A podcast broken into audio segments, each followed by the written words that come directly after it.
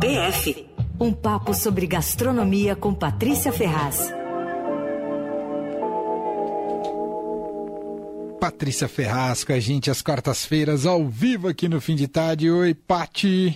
E aí, como é que vão vocês todos? Tudo certo, Estamos você? Bem, Também, Pati. tudo tranquilo, tudo tranquilo. E hoje você vem com polêmica Ah, por eu aqui. Ah. É o seguinte, na semana passada, quer dizer, na- antes do feriado, né? Eu fugi de qualquer polêmica. Não aceitei falar nem de uva passa, coentro, furinho de pudim, essas coisas que dividem o país, né? Mas hoje eu tô pronta pra briga e eu vou me posicionar. Então é o seguinte, eu odeio coentro. Não tô nem aí se uva passa e salpicão são bregas. Eu amo os dois. E o meu voto é pelo pudim com furinho.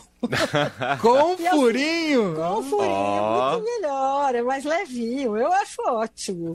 Ó, agora é o seguinte, quem quiser se posicionar sobre esses assuntos, liga aí pro Lelê pra, pra, pra votar. Vamos ver quem ganha aí, né? O Leandro que se resolva com isso. Ele que resolve essa Eu, eleição eu. fica com ele, né? Boa. Bom, é o seguinte, eu vou insistir na polêmica por aqui, de caso pensado. Vamos lá. Primeiro assunto, óleo de coco. Todo mundo ouviu dizer que óleo de coco faz milagre, né? Dos mais variados tipos, inclusive, né? A atriz Gwyneth Paltrow usa como pasta de dente, ela diz que elimina as bactérias da boca. É, a Kourtney Kardashian, lá, que ela usa na cozinha para ativar o metabolismo e o sistema imunológico. Aí dizem que óleo de coco é bom para cabelo, para maciar a pele, anti-inflamatório, antiviral tal. E muita gente, principalmente vegetarianos e veganos, passaram a cozinhar com óleo de coco, aí já faz um pouquinho de tempo. E basicamente, óleo de coco é a polpa do coco espremida, né? Então seria uma alternativa vegana, natural e saudável. Só que não. Eita. Alguns estudos recentes mostraram que o óleo de coco aumenta o colesterol mais do que a manteiga. É a vingança dos laticínios, né? Ó, tem mais gordura saturada, aquela gordura ruim, que a manteiga. Tem 92% de gordura saturada, enquanto a manteiga tem 63%. Olha Ou aí. seja, é. Eu não sou especialista nem em gordura saturada, nem em saúde. Meu negócio é comer e cozinhar, né?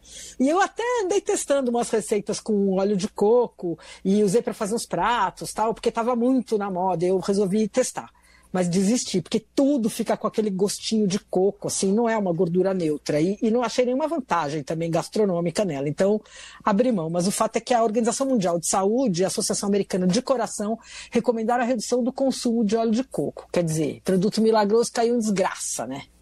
Enfim.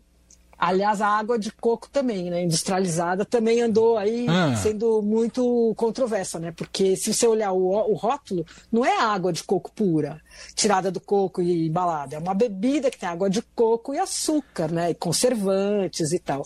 Então as pessoas tomam achando que é muito saudável, tem que ver qual água de coco, né? É, o É, gosto é Isso completamente ia falar. diferente, né? O O sabor, sabor é é... diferente. É, é outra coisa, né? E eu tomava achando maior saudável tal, daí um dia eu falei, mas o que, que é isso? Fui olhar e não é bem isso, né? É, é isso. Mas enfim, vou continuar aqui semeando a discórdia. Outro produto. Hoje eu vim, vim do mal. Ah, É outro manda. produto queridinho dos veganos, vegetarianos. Nossa, é sacanagem, agora que eu me liguei, essa semana é a semana do vegano, do vegetariano. Agora que eu me Eita! liguei dia primeiro. Para comemorar a semana do vegano. Nossa senhora, mas, enfim. Mas não é contra os veganos e vegetarianos que eu gosto, é só porque contra alguns produtos, né? Aham. Então, outra coisa que era um produto queridinho dos veganos e ambientalistas e gente que busca alimentação saudável é o leite de aveia. Hum, O leite de aveia foi inventado por uma empresa sueca no começo dos anos eh, da, da década de 90. Ele virou febre, né? Primeiro entre os ambientalistas, as pessoas que faziam campanha pela redução do consumo de carne e dos derivados de leite, né? Para reduzir as emissões de gases do efeito estufa. Mas daí também as pessoas intolerantes à lactose embarcaram nessa, e aí um monte de gente que começou a achar que era mais saudável, se sentia melhor tomando um leite vegetal e tal. Bom, o consumo não parou de aumentar nos últimos 20 anos, né? Aí começaram a surgir centenas de marcas tal, e o leite de aveia foi considerado, inclusive, ambientalmente mais sustentável que o leite de amêndoa, porque a produção da amêndoa demanda uma quantidade gigantesca de água, a gente até já falou isso em outra, outro programa. Bom, apesar de toda a concorrência, essa empresa sueca que desenvolveu o leite de aveia, chamada Oatly, virou assim a potência mundial do, do leite de aveia, né? Uhum. Só que nos últimos anos ela caiu em desgraça. Primeiro, ela foi acusada de greenwashing, né? Aquela história de fingir que é sustentável, fazer uma propaganda tal, mas no fundo não é exatamente. E uma das principais acusações é que é o seguinte: parte das ações dessa empresa elas foram compradas por um dos maiores apoiadores e investidores do Trump, é, financiadores de campanha do Trump, tal, que é acusado Eita. de envolvimento no, é acusado no, no, no envolvimento de desmatamento na Amazônia. Então, bom, primeira coisa. E aí, uh, primeiro resultado assim disso, as pessoas começaram a boicotar e tal. E aí o leite de aveia da Oatly foi proibido de anunciar no Reino Unido, acusado do greenwashing, porque o, o esquema lá de, de propaganda, não, peraí, não tem como provar que é saudável, tirou. E, bom, primeiro foi isso. Depois teve um recall de um lote por causa de uma contaminação por bactéria.